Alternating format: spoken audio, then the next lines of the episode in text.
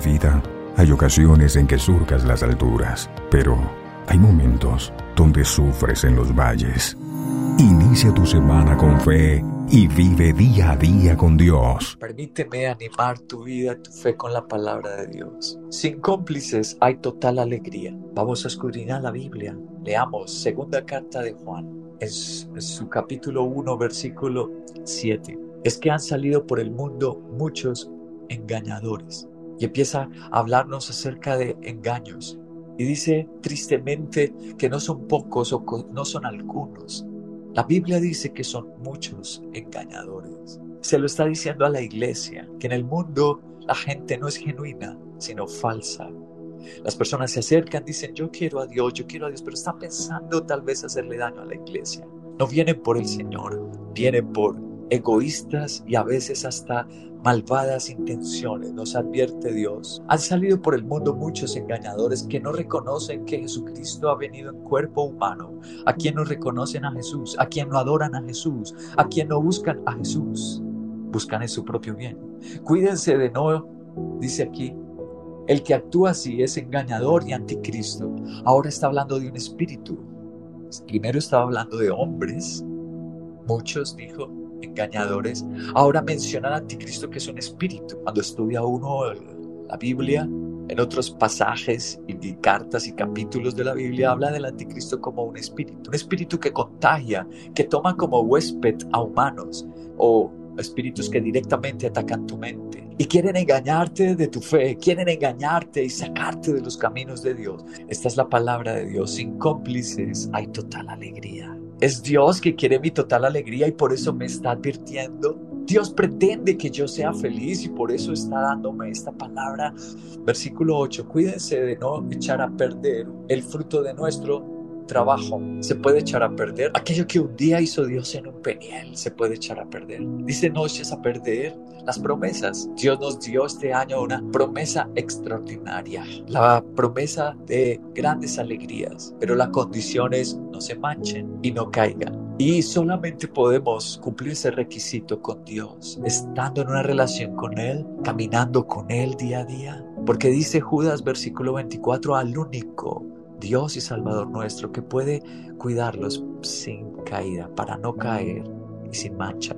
Dios desea nuestra alegría, tenemos unas promesas, pero aquí dice que se pueden echar a perder.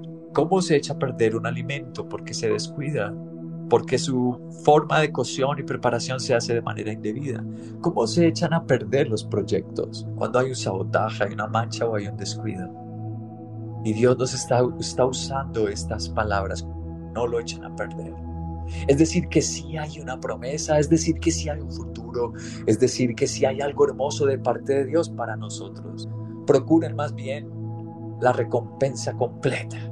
Versículo 8 dice que hay una recompensa completa cuando nosotros no entramos a ser parte de ese grupo de sus pensamientos, aquellos engañadores, aquellos que no adoran a Cristo, su propósito no es Él. Dice que habrá recompensa completa, total. Sin cómplices hay total alegría. Versículo 9. Todo el que se descarríe y no permanece en la enseñanza de Cristo no tiene a Dios. Ahora usa el término permanecer y descarriarse. Dios mío, ayúdanos hoy a no descarriarnos y a permanecer. La perseverancia la valora Dios. A veces no sentimos, a veces no tenemos ánimo, pero al decidir permanecer, Dios habla de una recompensa completa, total. Dios valora ese esfuerzo, Dios valora esa obediencia. El que no permanece no es de Dios. En cambio, el que permanece, otra vez repite ese término, el que permanece en la enseñanza, sí tiene al Padre y tiene al Hijo. ¡Wow! Permanecer en la enseñanza. No pierdas de vista la promesa, recompensa completa, alegría total.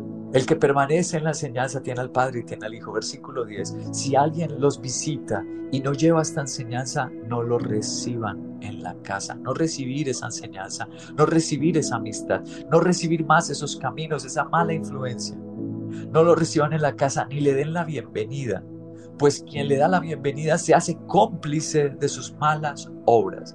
De ahí nace la palabra de hoy. Sin cómplices hay total alegría.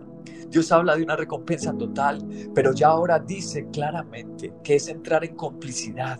Cuando yo acepto a esos seres humanos que murmuran, hablan mal de la iglesia, malvados, sucios, ¿cómo van a tratar la iglesia como si fuera una cueva de ladrones? Malvados, no le des la bienvenida, no te manches, no seas cómplice, dice el Señor.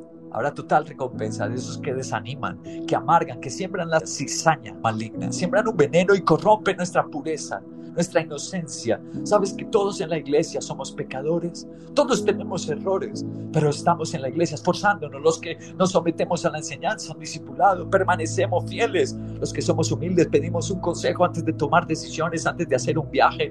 Nosotros, dice la, la escritura, tendremos recompensa total. Wow, completa recompensa perseveramos, le agrada a Dios que perseveremos, que la iglesia no es como un restaurante, ya no me gustó, entonces me voy para otro. No es un circo, ya me cansé de ese espectáculo, voy a buscar otro show de mi agrado. La iglesia no es un circo, no es un restaurante. La iglesia es un santo lugar donde Dios me lleva para que yo permanezca, para que yo sea fiel, para tratar conmigo. Y termina la palabra diciendo en el versículo 12, aunque tengo muchas cosas que decirles, no he querido hacerlo por escrito. Espero visitarlos y hablar personalmente con ustedes para que nuestra alegría sea completa. ¡Ay, qué lindo! Dos veces usa la palabra completa para hablar de recompensa y para hablar de alegría. Esta es la palabra del Señor que Él confirma hoy a nuestras vidas para este año. Y la condición, sin cómplices, hay total alegría. Misión Cristiana Veracá, un lugar donde Cristo tiene poder para cambiar.